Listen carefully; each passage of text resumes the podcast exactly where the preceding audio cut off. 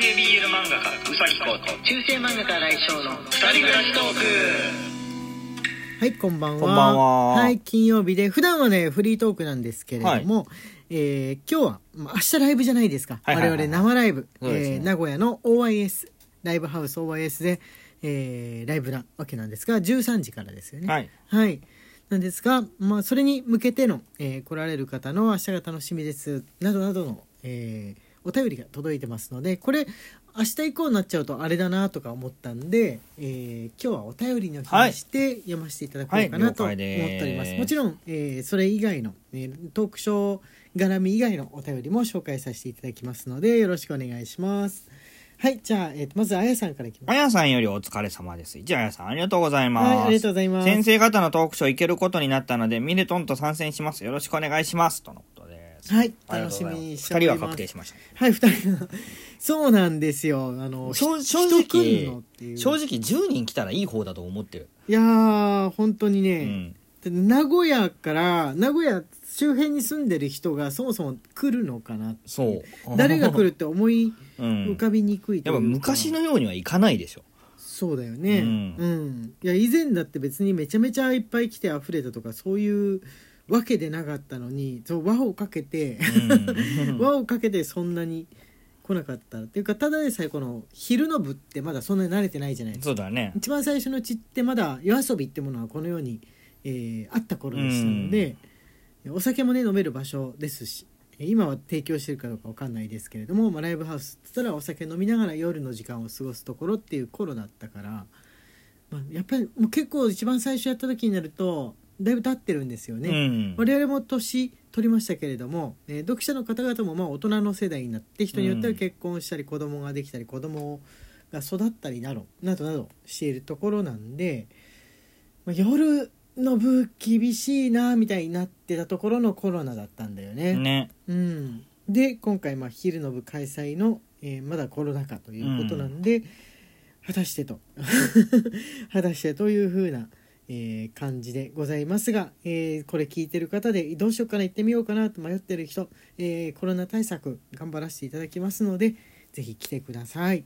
来てください。お願いしおます願いし。ます先ほどあやさんの、えーお便りに書いてあった、えーミレトンさんですねはい。はいミネトンより、えーはいはい五人林、ミネトンさん、ありがとうございありがとうございま。ますすうさき先生、新井先生、こんばんは。最近、携帯の通知機能が仕事をサボるようになり、ラジオトークの通知が来ないということがしばしば、僕もこれえー LINE がそうなんですよ。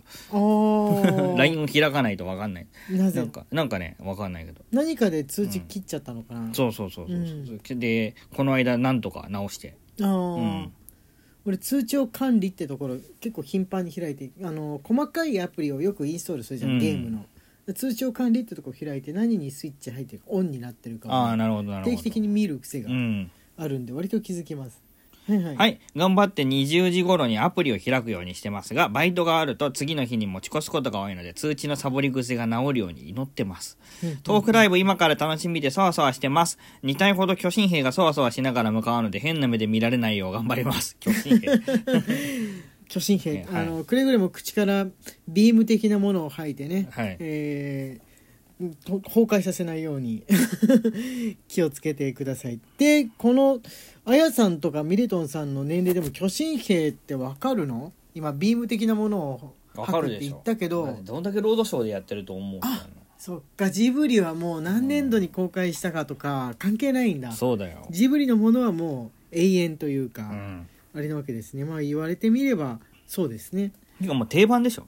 定番か毎年やってない？何かしら、ジブリの。ナウシカラピュタトトロ千と千尋はもうこれ鉄板だよねうん。で、なんか大体みんなツイッターでさ、一斉に見てさね実況したりとか、も、はいうもうしたでしょみたいな。毎年やってるなみたいな。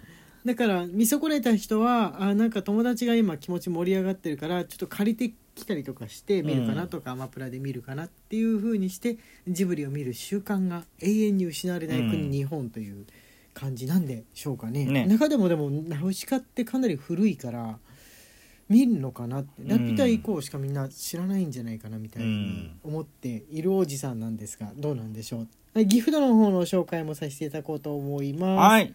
ゆきさんよりひしもち3、はい。ピアノさんよりひしもち6、はいえー、木なささんよりあひじもち文字がついてます1位ですね。近況報告です。ノーベルの挿絵で一番手こずった授与式の絵が完成しました。とのことです。うん頑張りました頑張りましたギフトありがとうございます。はいありがとうございますはいあとひシュークリームシュークリームさんよりひしもちにいただいております。ありがとうございます。はいありがとうございますえっ、とねあマヨエールさんからひしもちとあと文章のはい。お便りマヨエールより元気の玉1、ひしもし1。マヨエールさんありがとうございます。ございます小学校の給食でひしもちの形したゼリーケーキみたいなのが出たけど、本物食べたことないです。ああ、出たことあるかも。へえ来月からめっちゃ忙しくなるから一回頼んでみます。冷凍のお惣菜。とのことです。お惣菜に含まれあああーこれかあナッシュのことか一回ね頼んでみるといいと思います、うんあのー中でもうんそうだなおすすめはねハンバーグ系が割と俺俺的にはおすすめあなのかなナッシュの中だと、あはいはい。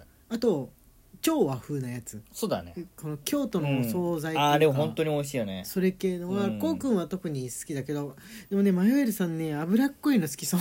だからね脂っこいの好きそうな人はあのーハンバーグとかお肉系にした方がいいのかも。しんないですね、チーズ使ってあるやつはもうより、えー俺的には外れなしっていう印象はあるんですけれどもね、はいあ青色さんからね5人はい、青色さんより五人林1いただいております。ありがとうございます。はい、ありがとうございます。えっ、と、あとはピノちゃんからも来てますね。ピノちゃんより五人林1、ピノちゃんありがとうございます。ありがとうございます。マヨに呼ばれた気がしました。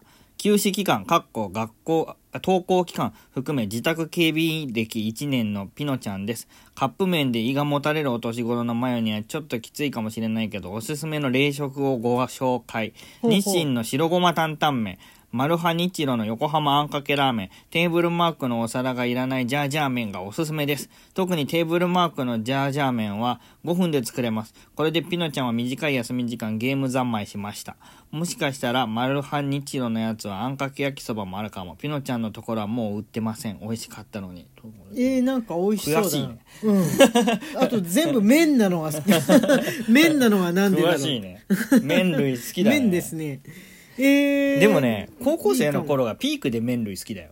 あ人生。わかる。人生なんでだろう？なんでなんで？10代のうちって麺が基本的に好き。人生の中でピークって高校生だと思ってる。あわかるな。焼きそばすらさ、うん。本当にもうどうどうもなんないような屋台とかで売ってたりスーパーの焼きそばも美味しく感じた。あの高校が麺、大学までの一貫教育の学校だったんですけど、はいはいあの大学の校舎のところにあって、休憩室があって、はいはいあのそこのカップラーメンの自販機があったんですけど、うんうん毎日のようにカップラーメン食べてたもん。あーわかるね。俺のね、うん高校もねラーメンラーメンだけ使っ作ってるおじさんがいたんですよね、うん。食堂にラーメンスタンドが。本当にラーメンだけうん。出してくれるんだけど、50円かなんかでそれも。うわ。めっちゃ安いでしょ。う、ん。本当にラーメンしか入ってないの。うん。具が。海苔が1個置いてんのかな。自分でね具を入れたい人は入れるんだろうけど美味しかったね。ん。美味しく感じた。すごい美味しく高感じた。校生って麺類のピークだと思う。麺類好きだよね、うん。大人になったらもう食べてないスパオとかそのスパゲッティ系のインスタント。スパオもうないよ。スパオもうないんだ、うん。今の若い人スパオ知らないの？うん。スパオのタラゴが出た時は結構天才かなって思ったぐらい食べたんですけどもね。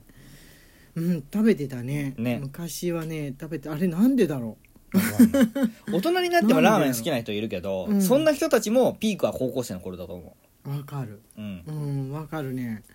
えなんでだろうね。もう小学校の時ももちろんラーメンっていうものの美味しさを知った時はもうみんなラーメンラーメン子供って言ったらラーメンっていうものなんだけどそうだも、カレーライスに勝つよね。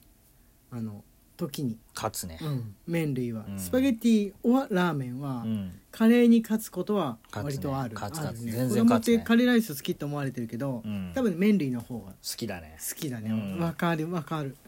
いっぱい食べることがだとでも腹が足りねえなっていう記憶であんまり好きじゃないとかああそれはあるかもあるかもしれないね。うん。あの大ぐらいなタイプの、うん。お米たっぷりとお肉とかじゃないと満足できない子とかはね確かにスパゲッティとかだと足りねえみたいうん。に言ってたのは聞いたことある、うん。運動運動部の子とかね。う、ん。はい。はい。あじゃあね、えーギフトの方再びご紹介お願いします、はい。このおひな様系のね。ゆのさんより新の飾り1、はい。みちるさんよりひしもちとコーヒービトを一つずついただいております。と飯田さん飯田さんより五人林1いただいております。ありがとうございま。す。あぶどうりさんからあれですね文章のはい。ひしもちについての、ぶどう売りよりひしもち6ぶどう売りさんありがとうございありがますとうございます。ひしもち昔にあったものは最近のようにすわまで作ったものではなくエビ餅と草餅と普通の餅を重ねたものを焼いて食するものだったと記憶しています。へえエビ餅。エビ餅。あピンクの部分はエビの名残？エビな餅。ってこと？うん。えスワマみたいな甘いものしか想像してなかった。ね。あーこの色合いもさちょっとスワマなわけじゃんエビエビ餅ってエビ何餅がちょっとわかん エビ餅わかんないけどとりあえずあの甘いものではないっていうのはなんか伝わってきました、うん。エビ餅草餅。草餅はねギリ現代人だと甘いの想像しちゃうんですけど、でも本来はそういうわけではないじゃん、うん。あのよもぎ餅みたいなね。と普通の餅。うん。うーんこれだけ聞くとおかずですね。うん。おかずですね。焼いて食べるってええ何につけるんだろう？醤油？ね。うん。なんすか。えー、通販で売ってるかな本物のひし餅 食べてみたいですね。何も関係ないけど、エルデンリングっていうゲームの最初の主人公のアイテムのいろいろ選べる大事なものっていうものの中に、はい。えーかっこいいものがいっぱいあるんですが一つだけエビの茹でたやつがあります。あエビの茹でたやつありますよね、はい。形見としてね。はい片身とそう形見を選ぶんだよね、はい一番片身として茹でエビがあります。あれちょっといかれてるよ。あれ選ぶ人いかれてる。はいって言ってるうちに時間がやってまいりました、えーライブお待ちしております、えーライブ配信は日曜日にございますので皆さんお楽しみに。中世漫画家新井翔と。男性 BL 漫画がうさきこうの二人暮らしトークでした。ツイッターのフォローと番組のクリップインスタグラムのフォローそしてライブの方よろしくお願いします。はいまた明日ね